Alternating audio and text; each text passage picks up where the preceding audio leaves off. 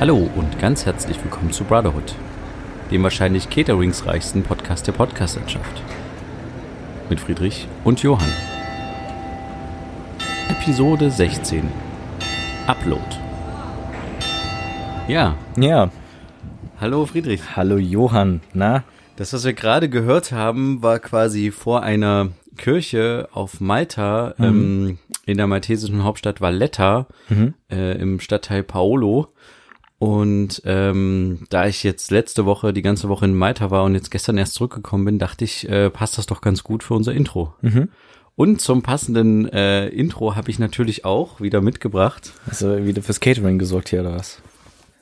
Ein Ah. Kini für dich Ein Kini, wunderbar. Vielen Dank. Nice. und auch ein Kini für mich. Oh, Sicher? Jetzt. Oh.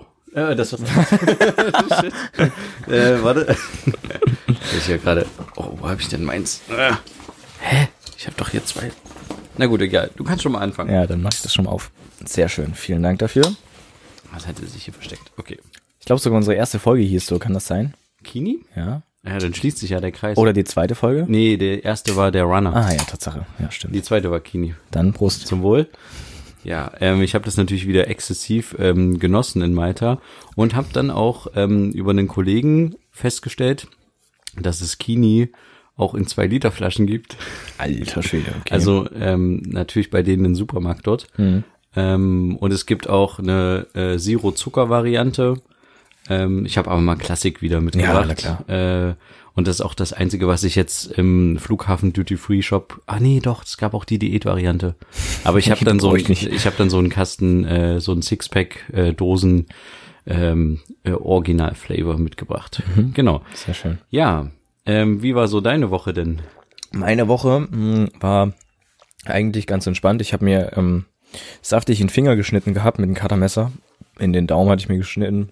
Ah, hat's doll geblutet oder? Es hat so krass geblutet, sowas hatte ich noch nie. Hm, Ich saß dann auch kurz äh, Zeit in der Küche, weil, weil mir fast schwarz vor Augen geworden ist. Also nicht, weil ich nicht Blut sehen kann oder so, sondern weil mir, wurde dann einfach schwindlig. Mir, ich, keine Ja, Ahnung. Das, äh, mir wurde dann heiß. Ach, keine Ahnung.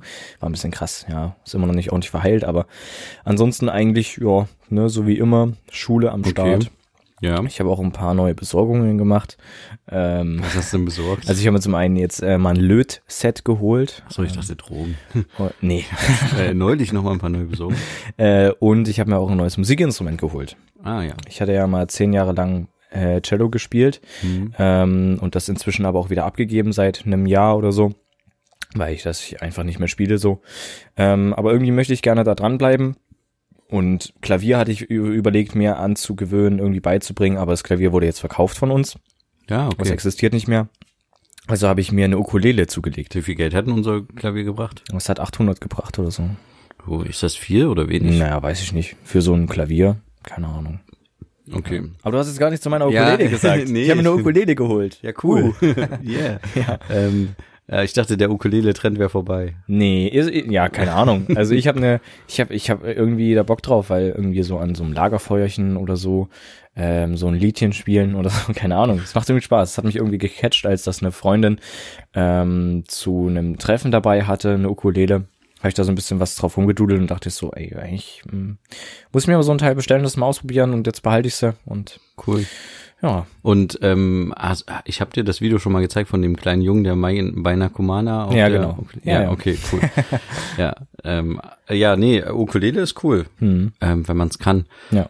Ähm, aber ja, ähm, musst jetzt üben. Na klar, na klar. Und übst du jetzt auch? Ja, Okay. ich habe schon, hab schon ein paar Lieder kannst schon drauf. was? Ja, ja. Dann kannst du uns ja nächste Woche ein Intro kreieren. Das könnte ich vielleicht machen, ja. Sehr gut. Ja, ähm, wir hatten ja letzte Folge vergessen, etwas nachzutragen, was wir in der Folge davor äh, noch nachschlagen wollten. Und zwar das Thema ähm, ah, ja, genau. Parteispenden von Amazon, Google und so Zeug. Hast du nochmal nachgeguckt? Ähm, hatte ich nochmal nachgeguckt, aber ich bin auf nichts gestoßen irgendwie. Also ich habe da nichts großartig gefunden. Ich weiß nicht, ob die das einfach nicht öffentlich machen oder ob die einfach nichts irgendwie spenden.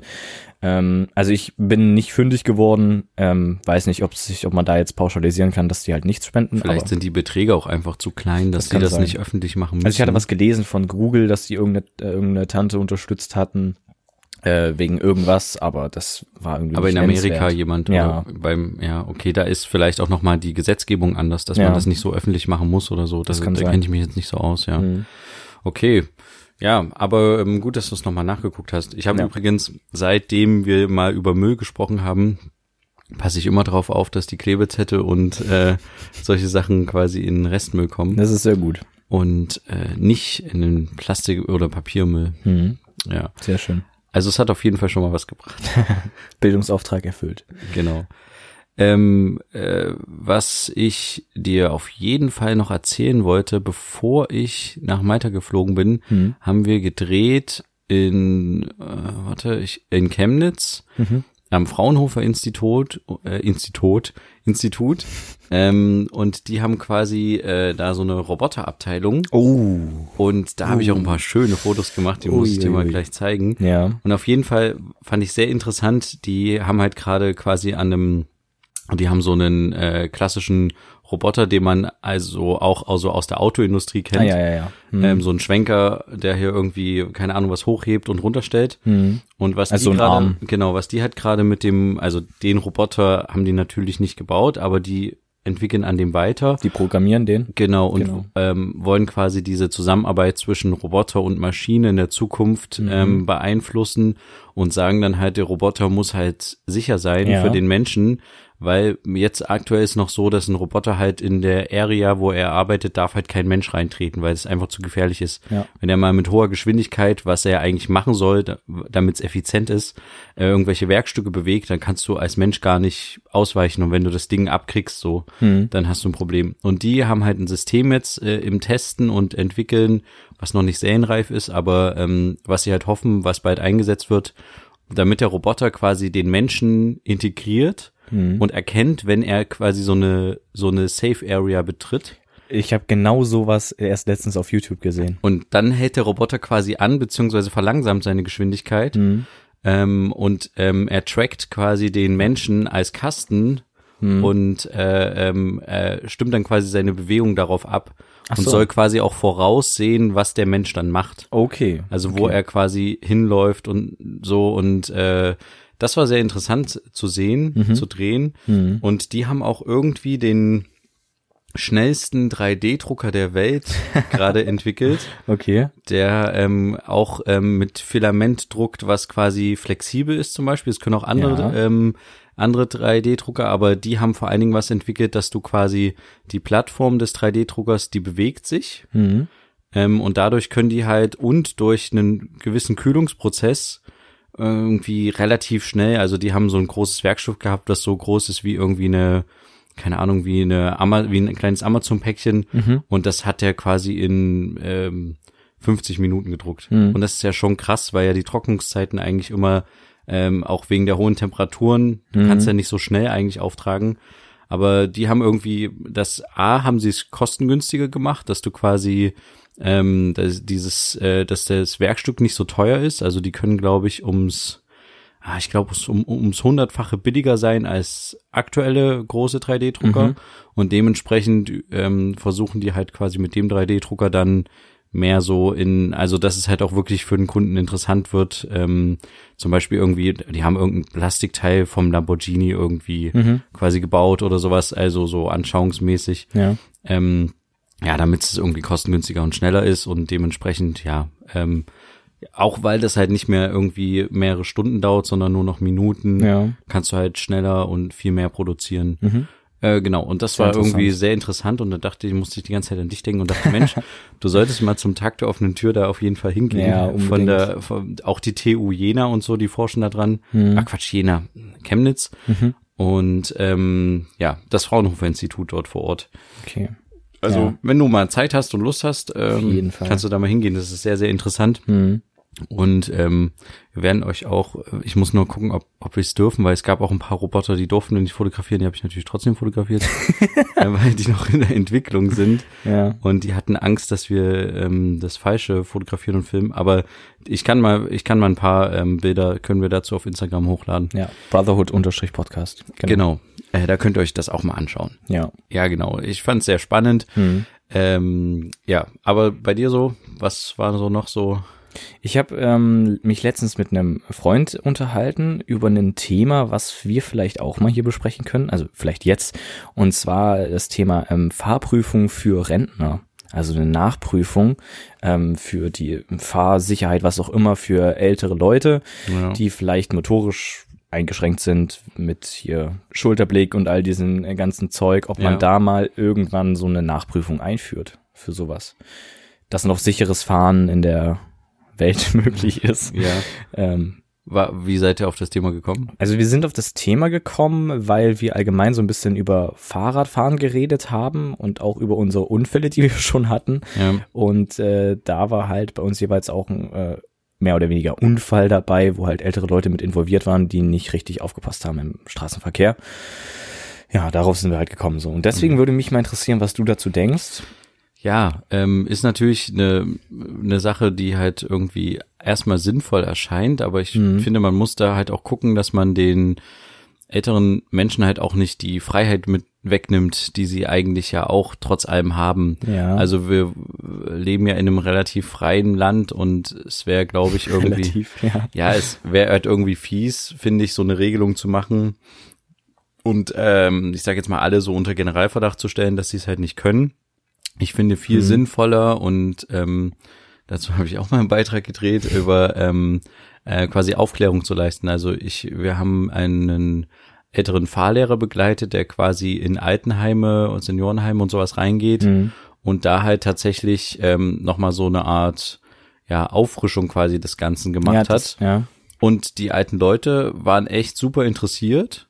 Einige haben halt auch gesagt, ähm, sie fühlen sich nicht mehr sicher oder so und sie Mhm. überlegen halt abzugeben, äh, Fahrerlaubnis und sowas. Mhm. Und andere saßen aber wirklich da mit dem Schreibblock und haben sich Notizen gemacht und so. Und er hat nochmal so die Grundregeln gemacht, äh, Mhm. Schulterblick, dies, das. Ähm, und er meinte halt, das wird halt viel zu wenig gemacht. Mhm. Und also ähm, man könnte eigentlich bei so Seniorennachmittagen oder keine Ahnung, wenn die sich treffen zum Kegeln oder Vereine oder sowas, könnte man halt reingehen und solche ähm, solche Veranstaltungen halt machen, aber das wird halt Mhm. irgendwie zu wenig angeboten.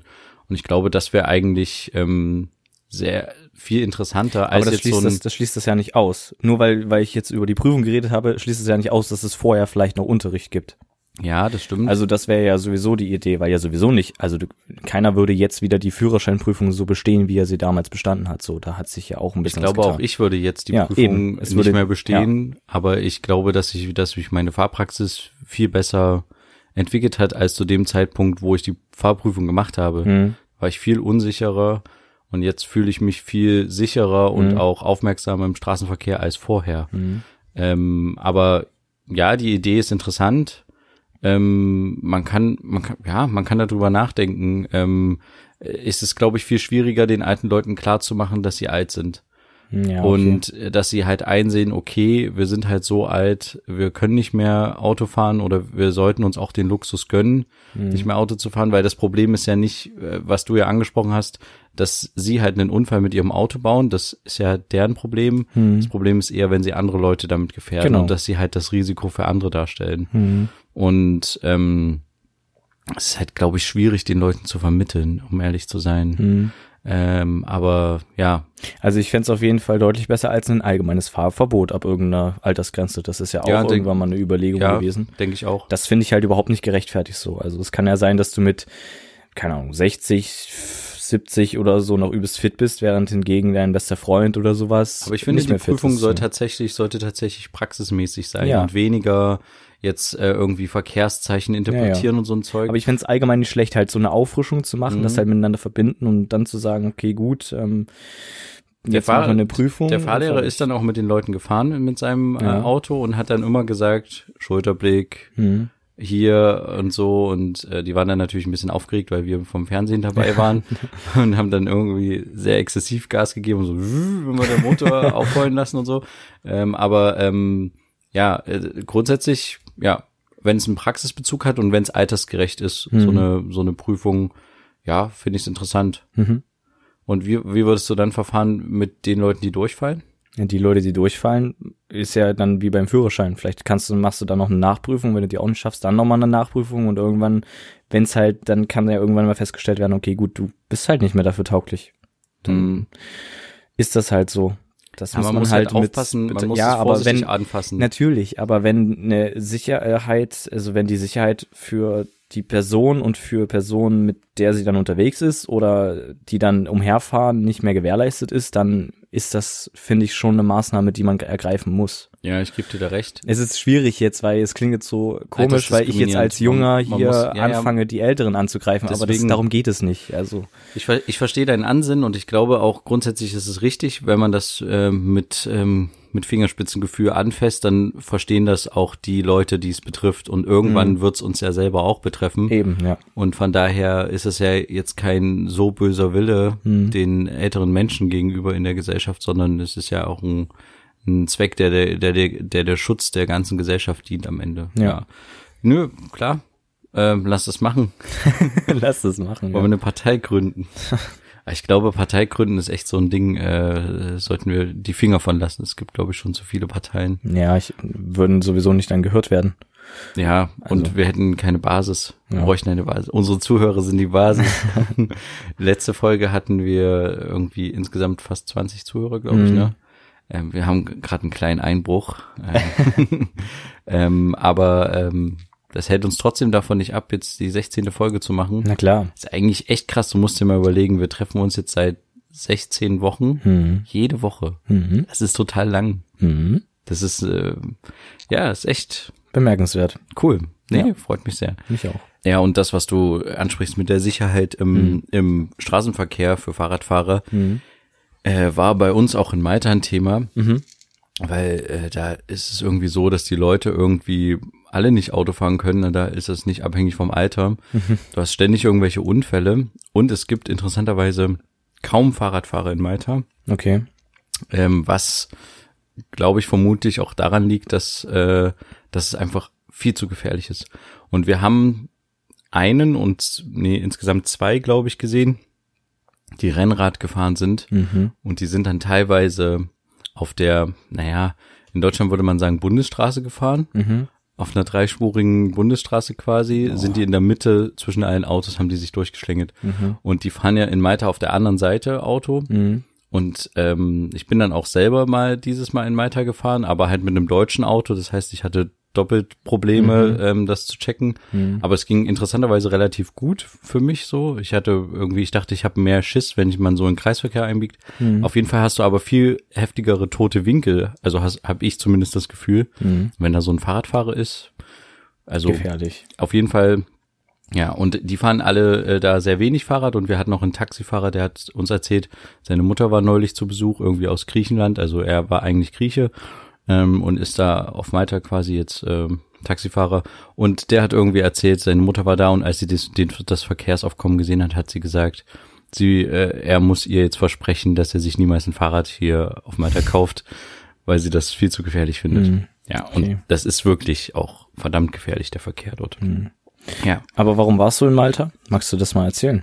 ja, äh, das kann ich erzählen, Ja. durchaus. Na, ähm, wir waren in Malta, um den Gerichtsprozess gegen den Kapitän des deutschen Rettungsschiffs Lifeline quasi ähm, zu begleiten. Mhm. Da wurde quasi jetzt ein Urteil gefällt am Dienstag, ja, am Dienstag, genau. Mhm. Und wir haben halt quasi nochmal das Ganze drumherum begleitet, ein bisschen im Vorfeld, ähm, waren da auch auf dem Schiff und haben da quasi geguckt, wie ist die Stimmung da an Mhm. Bord und ähm, haben dann, waren dann am dem Gerichtstag, sollten wir halt quasi dann auch Live-Schalte machen für Tagesschau 24 und ähm, aktuelle Sendungen und sowas und mussten dann halt auch relativ schnell Material absetzen nach Deutschland, damit dann am Mittwoch ein vollständiger Beitrag daraus entstehen kann. Mhm. Und ähm, ja, das hat alles irgendwie nicht so richtig geklappt. Also es war, ähm, ich weiß nicht, du kennst ja vielleicht diese, es gibt, um beim Fernsehen live zu schalten oder so, gibt's natürlich die klassischen Übertragungswagen, SNGs heißen die, Mhm. die dann quasi ihre Satellitenschüsse ausfahren und dann irgendwie das Signal über irgendwie einen Satelliten schicken und den dann halt quasi anpeilen. Mhm. Und dann gibt's aber seit hm, vielleicht drei, vier, fünf Jahren die sogenannten Live-Views, Mhm. also live und dann ein U. Und ähm, das sind quasi so kleine Rucksäcke mit einem Gerät drinne. Das ist irgendwie eine israelische Firma, ähm, wurde, glaube ich, ursprünglich auch ähm, für fürs Militär entwickelt, fürs israelische Militär und die haben quasi ähm, äh, Slots für ähm, Handykarten, für Mhm. Telefonnetzanbieter. Und da hast du halt irgendwie vier verschiedene Slots oder sowas. Mhm. Oder auch acht. Und dann tust halt ähm, Telefonkarten von verschiedenen Anbietern rein. Und dann sucht er sich quasi das beste Netz aus Mhm. und schickt quasi äh, über dieses, über diese Telefonkarten oder koppelt die dann auch miteinander, das kann auch sein. Mhm. Das ist dann das sogenannte Bauen-Ding, dass er sich quasi da irgendwie eine eigene Verbindung aus den Brei der Telefonkarten irgendwie aufbindet und über das schickt er quasi dann das Material Mhm. ähm, in den, an den Schnittplatz, beziehungsweise erstmal quasi an die Live-Regie in den Schaltraum und die können das dann quasi ins Fernsehen reinschicken. Mhm. Und damit kannst du sowohl live schalten, also irgendwie von irgendeinem Krisengebiet oder sowas, Mhm. als auch Material, was du vorher gedreht hast auf einer Kamera, dann quasi überspielen. Mhm. Und ähm, wir haben quasi von unserem äh, Sender äh, äh, eine abgespeckte Version des Ganzen äh, gekriegt. Wir durften diesen Rucksack nicht mitnehmen, weil wir halt quasi eine Woche da waren. Mhm. Und die meinten, oh, das wird zu teuer. Ihr, wenn ihr das eine Woche habt, dann müssen wir hier im Sender irgendwie ganz, um ehrlich zu sein, die Hintergründe verstehe ich nicht ganz, weil dieses, diese Rucksäcke gehören dem Sender tatsächlich eigentlich. Und da geht's nur darum, glaube ich, dass intern irgendwie Kosten ähm, Budgets bestehen für gewisse Sendungen und die müssen dann die Kosten innerhalb des Senders quasi rechtfertigen Ah, ja, und das darf okay. halt dann irgendwie gewisse Grenzen nicht überschreiten. Und die meinten halt, eine Woche wäre irgendwie zu lang. Mhm. Wenn wir das nur irgendwie zwei Tage wirklich brauchen, können wir das nicht sieben Tage mitnehmen. Mhm. Und dann haben wir gesagt, ja, wir brauchen das aber dringend. Und dann haben die gesagt, nee, äh, wir haben was anderes, was äh, ganz Tolles für Was euch. eigengebautes. Ähm, genau, ein Gerät quasi, was wie eine wie eine wie eine Switch aussieht, also wo du quasi mehrere LAN-Kabel reinstecken kannst auf der einen Seite. Vom Router, ja. Genau, auf der Rückseite waren auch, äh, ähm, ich glaube, acht ähm, Slots für Handykarten, wovon vier belegt waren. Einmal irgendwie ähm, O2, einmal Vodafone und zweimal Telekom. Ähm, und dazu gab es quasi ein Programm, mit dem man das Ganze überspielen kann. Und vorher musste ich aber das Filmmaterial ins Schnittprogramm reinladen, Mhm. in dem Schnittprogramm quasi dann nochmal wieder ausspielen, Mhm. was ja auch nochmal Zeit dauert. Dann musste ich das Programm öffnen, das ähm, geschnittene Material, was dann ein Clip ist, der irgendwie 20 Gigabyte groß ist oder so, musste ich den normieren. Dann hat er quasi eine gewisse Endung gekriegt. Dann musste ich den nochmal in das Programm einladen und musste quasi dem Ganzen noch Metadaten dazugeben, also quasi, wer hat's gedreht, wo haben wir es gedreht, für welche Sendung, was sind die Titel, welche Redaktion wird per E-Mail informiert, bla bla bla. Und dann ähm, sollte ich, wurde das Ganze nochmal in eine MXF-Datei irgendwie umgewandelt, eine normierte, keine Ahnung, mit den Metadaten. Und dann erst hat sich so ein FTP-Überspielprogramm geöffnet, ich weiß nicht, ob du das kennst. Ähm, und da wurde, konnte ich das dann quasi auf den Server des Senders ablegen. Und dann hat erst die wirkliche Übertragung über das Gerät stattgefunden. Okay. Und ähm, um es kurz zu machen, äh, wir hatten also nicht so gute Upload-Zahlen da Mhm. und ähm, die war noch nicht so stabil und ich brauchte zum Beispiel, um irgendwie 20 Gigabyte hochzuladen, eine Stunde. Mhm. Und wenn du halt diese Live-View gehabt hättest, also diesen Rucksack, dann kannst du ja, also dann drückst du einfach an der Kamera auf Play Mhm. und spielst quasi das ab, was du aufgezeichnet hast. Und wenn Ja. das halt eine Dreiviertelstunde Material ist, bist du innerhalb von einer Dreiviertelstunde fertig. Mhm. Sagen wir mal 50 Minuten, weil das Gerät erst die Verbindung aufbaut und Ja. du musst die Kabel reinstecken so. Aber für den Vorgang, für die 45 Minuten Material, habe ich allein durchs Einspielen 20 Minuten gebraucht, durchs Ausspielen nochmal 10 Minuten, dann um das innerhalb des Programms zu normieren, wieder vielleicht 5 Minuten, dann um das nochmal auszuspielen, nochmal irgendwie. Und dann konnte ich es erst hochladen und da hat's dann für 45 Minuten Rohmaterial, sage ich mal so, anderthalb Stunden gedauert zum Mhm. Hochladen. Mhm. Das heißt, ich hatte einen Riesenprozess immer am Laufen, wenn wir Material absetzen mussten. Und wir haben am Ende über die Woche hinweg etwa sechs Stunden, sechs, sechseinhalb Stunden Rohmaterial abgesetzt, Mhm. ähm, an den Schnittplatz geschickt. Und das heißt, ich war wirklich irgendwie teilweise bis nachts um drei war ich irgendwie damit beschäftigt, ähm, das Zeug hochzuladen. Und das Schlimmste ist dann, wenn du quasi von anderthalb Stunden Hochladezeit hast du 80 Prozent erreicht und dann bricht's ab. Mhm. Okay. Dann fängst du wieder von vorne an. Alles klar. Und ähm, ich habe dann teilweise sogar ähm, den Router irgendwie, der brauchte immer auch Strom, das ist auch ein Nachteil. Diese Live-View-Rucksäcke haben halt einen eigenen internen Akku Mhm. und du musstest quasi immer eine Stromverbindung aufbauen und dann halt zum Rechner auch eine LAN-Verbindung. Mhm. Und ich bin dann zum Beispiel, ich habe auch von dem Lifeline-Boot das teilweise abgesetzt und bin dann aufs höchste Deck geklettert und habe dann auf den Bergen von Rettungswesten das Ding aufgebaut, weil ich da tatsächlich den besten Empfang einfach hatte. Mhm. Ähm, und habe dann darüber dann halt äh, teilweise bis nachts um drei das Zeug hochgeschossen. Wahnsinn. Und dann eigentlich die lustigste Story war am, ähm, am Prozessurteilstag selbst. Mhm. Ähm, äh, haben wir uns, wir haben uns einen Tag vorher quasi die Lo Lokalität da angeguckt und haben mit einem Kaffeebesitzer da gesprochen und ausgemacht, dass wir von dem Strom kriegen, wenn der Prozesstag ist, ne? Mhm. Weil das ja für uns entscheidend ist, um Material gleich hochzuladen, dass die, weil die aktuellen Sendungen wollten dann natürlich auch immer gleich was draus schneiden und in ihren Nachrichtenteilen halt darüber Ja, ja. bringen. Ja.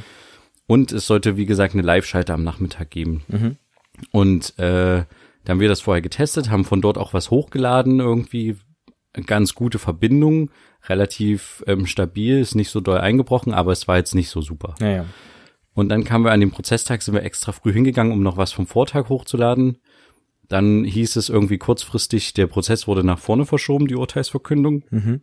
Das heißt, es wurde um eine Stunde nach vorne verschoben Okay. und wir hatten ein bisschen weniger Zeit. Mhm. Und auf einmal stelle ich halt fest, dass unser Material, was wir gerade hochladen, wieder abgebrochen hat. Ja. Dann habe ich das nochmal angefangen, dann hat es wieder abgebrochen. Dann habe ich quasi verantwortlichen Typen hier in Deutschland angerufen und gesagt, hier, das ist gerade abgebrochen. Ähm, was machen wir jetzt? Äh, wir müssen irgendwie um 15.20 Uhr oder so sollten wir live schalten. Und da habe ich gesagt, äh, das ist gerade echt irgendwie, ich habe hier super schlechtes Netz.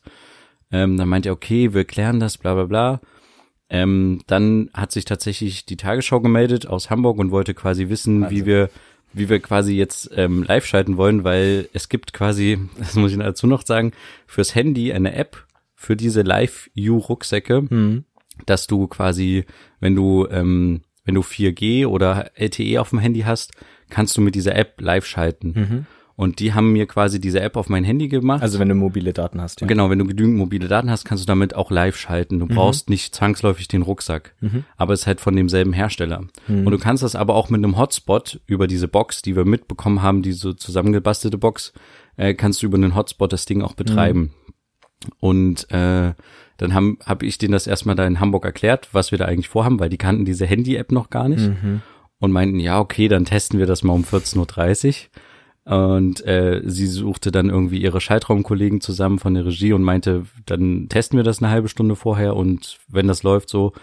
Und dann hatten wir ein bisschen Stress, dass das läuft und wir irgendwie hat sich halt rausgestellt, dass ähm, vermutlich durch die Live-Views der anderen Fernsehteams, weil es waren noch zwei andere größere aus Deutschland dabei, einmal vom ZDF und einmal von Auslandsstudio Rom quasi, von der ARD. Die haben vom, also ist so eine Vermutung von uns, die haben komplett das Netz Ja, lahmgelegt. okay. Ja. Und die hatten quasi super Upload-Zeiten. Die haben irgendwie innerhalb von Echtzeit ihr Material überspielt und konnten quasi auch live ähm, schalten rein theoretisch. Hm. Und ich hatte totale Einbrüche mit meinen SIM-Karten.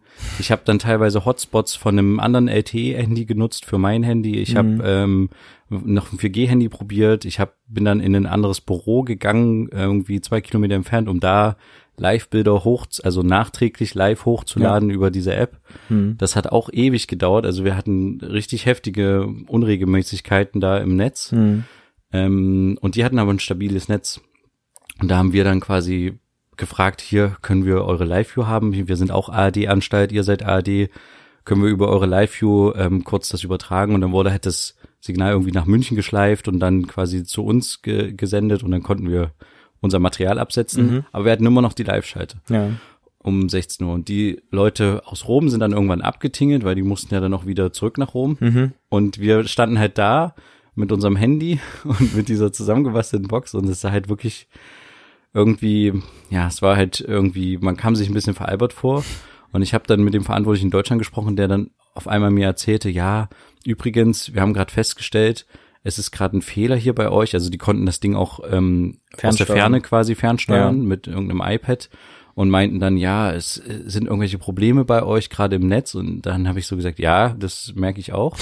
äh, vielen Dank. Ich Ja. habe teilweise Uploads, äh, Sachen von 0,09 Megabits, keine Ahnung, weiß ich nicht, also, total wenig. Ja. Und dann meinte er, ja, ich versuche das mal hier aus der Ferne zu beheben. Der hat dann quasi irgendwie eine von den Vodafone-Karten rausgenommen Mhm. und hat irgendwie die anderen Karten reingenommen und meinte dann, ja, jetzt müsste es besser sein und so. Mhm. Dann meldete sich Hamburg und meinte, ja, wir würden euch gerne mal live jetzt gerade sehen. Dann haben wir das quasi so aufgebaut und haben denen das gezeigt und meinten, ja, okay, sieht gut aus. Äh, ist jetzt nicht das beste Live-Bild, was wir hatten bisher, aber es ist okay, sage ich jetzt mal. naja, es ist ja quasi wie wenn du in einem Krisengebiet bist, wenn du auf, aus Afghanistan Bilder hast, wenn die Pics dich sind, dann interessiert es keinen, weil jeder ja. weiß, das ist auf, aus Afghanistan. Mhm. Und so ähnlich war es jetzt halt hier auch hier. Mhm. Ähm, und dann hat aber der Typ quasi aus Deutschland vermutlich über die, äh, über die Steuerung irgendwas verändert. Auf einmal war das Bild halt richtig schlecht bei denen in Hamburg und da meinten die, na, so wie das jetzt ist, können wir es nicht machen. Wir haben nur Bildaussetzer. Wir machen jetzt einen Telefon-Live-Schalte daraus. Mhm. Ähm, und am Ende war es quasi so, dass unser Redakteur nur ähm, audiomäßig zu hören war, quasi im Fernsehen am mhm. Ende.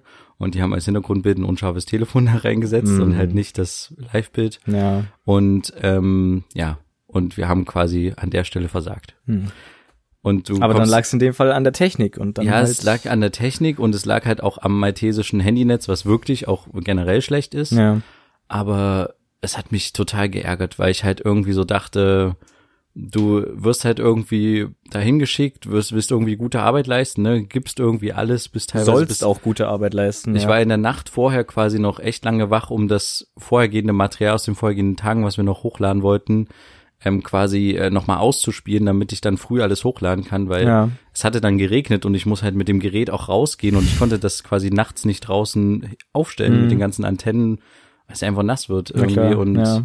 es war äh, und du denkst dir dann so, du gibst hier übelst Gas, ne? Mhm. Und dann sagen die mir irgendwie ähm, äh, hier in Deutschland, ja, ihr habt doch gerade über die Kollegen vom BR irgendwie Material gespielt könnt ihr nicht mit deren äh, Live-View-Rucksack rüberspielen? Hm. Und dann dachte ich mir so, ey Leute, echt, wir haben mit euch Wochen darüber diskutiert, dass wir auch so einen verfluchten Rucksack brauchen. Ja, ja. Und jetzt sagt ihr uns, Mensch, äh, die haben mir so einen Rucksack, könnt ihr das nicht machen? Hm. Und kommst dir halt irgendwie echt irgendwie veralbert vor. Einfach nur aus irgendwelchen Kostenspargründen, die innerhalb des Senders dann sind, hm. wo du dir denkst, das ergibt also für mich als Anwender überhaupt keinen Sinn dann am Ende. Ja. Naja. Aber hat das jetzt ein negatives Bild auf eure Firma da irgendwie? Nein, gelegt? überhaupt nicht. Oder wir wurden auch total gelobt. oder haben die dann gesagt, okay, gut, sorry, das lag halt irgendwie auch mit an ja, uns, dass wir euch nicht das richtige genau. Equipment mitgegeben haben. Wir haben jetzt noch eine Nachbesprechung gerade heute gehabt und äh, da hat der Kollege dann halt auch zugegeben, das nächste Mal schicken wir euch nur noch mit so einem ja. Live-View-Rucksack raus. Daraus lernt man halt, ja. Ja, und das, das hat dann auch noch jemand anderes mir dann am Telefon gesagt, so ein Techniker, der dann auch irgendwie so ein übelster Fuchs ist, äh, so ein Technikfuchs, der meinte dann auch, ich kann hier aus der Ferne nicht mehr machen und vielleicht muss es auch einfach mal schief gehen, wenn die ja. nicht bereit dafür ja, sind, ja. genügend Geld hinzulegen, ja. Sehr schön, ja. Aber das ist natürlich dann für dich vor Ort irgendwie total schade, mhm. weil du halt irgendwie ich meine, der Redakteur ist auch aufgeregt die ganze Zeit. Das ist ja ein echter Druck. Das unterschätzt man ja tatsächlich. Mhm. Wenn, wenn du mal merkst, du hast so, du drehst so mit Leuten, die eigentlich vor der Kamera relativ entspannt sind. Mhm. Aber die, wenn die halt wissen, dass, dass es um eine Live-Schalte geht, dann sind die halt wirklich aufgeregt, weil mhm. die genau wissen, du kannst jetzt halt keinen Fehler dir erlauben. Mhm. Und in dem Fall, ja, war das halt leider nicht möglich. Aber Schade. das ist echt krass, aber vollkommen nachvollziehbar, ne? Wie, wie frustriert man dann da ist. Man bekommt den Auftrag, gute Arbeit zu leisten, man will gute Arbeit leisten und dann scheitert es an der Technik und nicht ja. am Können. Also das ist dann echt. Wir wurden halt auch schwierig. sehr gelobt für ja, das ganze Material, was wir zuliefern konnten. Die ganzen Landesfunkhäuser haben sich gefreut, die haben das alle für ihre Sendungen und Stücke verwendet und so. Mhm. Das ist auch cool. Aber ähm, wenn, wenn du mal zurückrechnest, wenn du wirklich davon ausgehst, wir haben sechs Stunden Rohmaterial übertragen, und du kannst auf jeden Fall das äh, Vierfache, glaube ich, an Arbeitszeit dafür berechnen, die ich, ich allein da dran gesessen habe. Ja. Und dann kannst du noch ein paar Abbrüche dazu rechnen und du fängst wieder ja, von vorne. Also das ist halt, steht halt irgendwie in keiner Relation. Du hättest es halt quasi in Echtzeit auch nur sechs Stunden hochladen müssen, so mhm. das Material. Äh, können. Naja, egal. Aber zum Prozess noch ganz kurz, ähm, da habe ich jetzt gar nicht drüber gesprochen, aber ähm, mhm der Kapitän wurde quasi ähm, verurteilt zu einer Geldstrafe von 10.000 Euro, ja. ähm, die er zu leisten hat, weil er quasi unter falscher Flagge, also unter einer nicht genehmigten Flagge eingelaufen wäre in maltesische Gewässer. Das mhm. ist quasi jetzt die Idee aus Malta gewesen, ihn dafür zu verurteilen. Die Idee. Ja. Naja, und er hat dann halt gesagt, was ja auch ein bisschen nachvollziehbar ist, er ist schon mehrfach in Malta, maltesische Gewässer mit der niederländischen Flagge ähm, eingelaufen und da gab es nie Probleme. Jetzt halt nur, als halt das Schiff festgesetzt werden sollte, Mhm. wurde das jetzt als Grund rausgefunden irgendwie. Man könnte das jetzt irgendwie einen Grund machen. Und man muss dazu sagen, die Malteser meinen, er hätte die Flagge nicht bekommen können aus den Niederlanden. Er hat sie aber tatsächlich gehabt. Und die Niederländer haben sie erst nachträglich aberkannt während des Mhm. Prozessverlaufes. Krass. Also das ist tatsächlich ein sehr politischer Prozess. das ist unnötig. Und so wie ich das jetzt verstanden habe, ich weiß jetzt nicht, ob die das jetzt schon offiziell sagen, äh, gesagt haben, aber es ist, glaube ich, werden sie, glaube ich, auch machen. Die wollen halt vermutlich in Berufung gehen. ja, na, das würde ich sofort. Weil es Irgendwie. geht, geht tatsächlich nicht um die 10.000 Euro. Ich glaube, die könnten sie stemmen. Die Mhm. könnte auch der, der Kapitän ähm, alleine stemmen. Ja. Der hat ja damals sein Unternehmen verkauft und hat, Mhm. glaube ich, so, ähm, das, das tut ihm jetzt weh, aber es ist Aber man hätte dann halt Untergang. zu Unrecht verloren. Genau, und das ist, glaube ich, der Punkt. Ja. Jeder, jeder andere, äh, jeder, der einen Grund sucht, kann dann halt jetzt sagen, oh, wir verurteilen euch, äh, ihr seid verurteilt worden von Malta äh, für Schlepperei, Mhm. weißt du, und dann noch eine andere Information damit vermengen. Es hat ja A nichts mit Schlepperei zu tun, was sie gemacht haben, Mhm. sondern mit dem Flaggenstatus. Und B, ähm, ist es halt in deren Augen ein unrechtfertigtes Urteil. Ja. Und deswegen, es geht, glaube ich, nicht um das Geld, Mhm. sondern es geht tatsächlich darum, halt sich nicht angreifbar zu machen. Also die, Die brauchen Ehre zu für, behalten. brauchen ja, die brauchen Ja. für sich einen Freispruch, Mhm. weil sonst kann dir das halt die ganze Zeit ständig ähm, Angehangen werden. vorgehalten Nach- werden, ja, dass du ja. ein verurteilter Kapitän halt bist, so Mhm. ne und ja, also es ist ja nicht verständlich, weil so viele ähm, Menschenrechtspreise, die die bisher schon bekommen haben, Mhm. ähm, und dieses maltesische Gericht ist tatsächlich irgendwie auch irgendwie ein Witz für sich teilweise. Mhm. Ähm, aber ja, es ist halt so, die gehen jetzt in die vermutlich in Berufung, bedeutet aber, die Berufung kann auch nochmal bis zu einem Jahr dauern. Mhm. Das heißt, das Schiff wird weiterhin beschlagnahmt, Ja, okay. es darf nicht rausfahren und das heißt auch, ähm, äh, dass die weiterhin das Schiff natürlich auch am Laufen halten müssen. Also muss immer eine Crew an Bord sein Mhm. und das kostet halt echt einen Sack voll Geld Ja. und das ist halt auch für die für die Leute vor Ort, glaube ich, total belastend, da Mhm. halt wieder zu wissen, okay, wir müssen jetzt wieder mindestens ein Jahr hier noch irgendwie das Boot die ganze Zeit streichen Und können nicht raus. Ja. ja, und das Ding ist ja auch, die haben ja irgendwie auch keinen, die kriegen ja auch irgendwie, was ich echt nicht verstehe, die kriegen keinen keinen Starkstromanschluss oder irgendwie sowas, wo die Mhm. halt ihr Boot drüber laufen lassen können, sondern die lassen müssen die ganze Zeit den Motor laufen Ja, lassen, krass. Wahnsinn. ähm, um halt quasi Strom und so ein Ja. Zeug an an Bord zu haben. Und das ist halt, also einerseits ist es halt sinnvoll, um das quasi, um dass die Motoren halt auch laufen, ne, dass Mhm. sie halt auch funktionstüchtig sind. Aber andererseits ist es halt auch irgendwie so eine sinnlos Sache, so Sinnloser Kraftstoffverbrauch ja, dann auch. ganz schön viel Geld auch auf jeden Ja. Fall. Naja, genau. Und äh, das war so mein Malta-Trip. Kurz, Kurz gefasst, ja. Genau. Gut. Ja, sehr, sehr interessant, sehr spannend. Ich glaube, da würde ich sagen, weil wir jetzt ein bisschen überzogen haben, verzichten wir auf die Pro-Shorts an dieser Stelle. Machen die einfach nächste Woche mit euch. Mhm. Und ähm, ich weiß nicht, dann würde ich sagen, war's das für diese Folge, oder? Ja. Ja. Dann würden wir uns freuen, wenn wir euch nächste Woche wieder begrüßen dürfen. Vielen Dank fürs dieswöchige Zuhören. Für die Switchy, die zuhört? Dieswöchige Zuhören. Ach, dieswöchige. Ich habe Ja. was ganz anderes verstanden. Okay. Okay. dann vielen Dank, dass ihr zuhört. Ja. Und ähm, dann sehen wir uns, hören wir uns beziehungsweise wieder, wenn es wieder heißt, zwei Brüder. Eine Brotherhood. Macht's gut. Bis dahin. Tschüss. Ciao.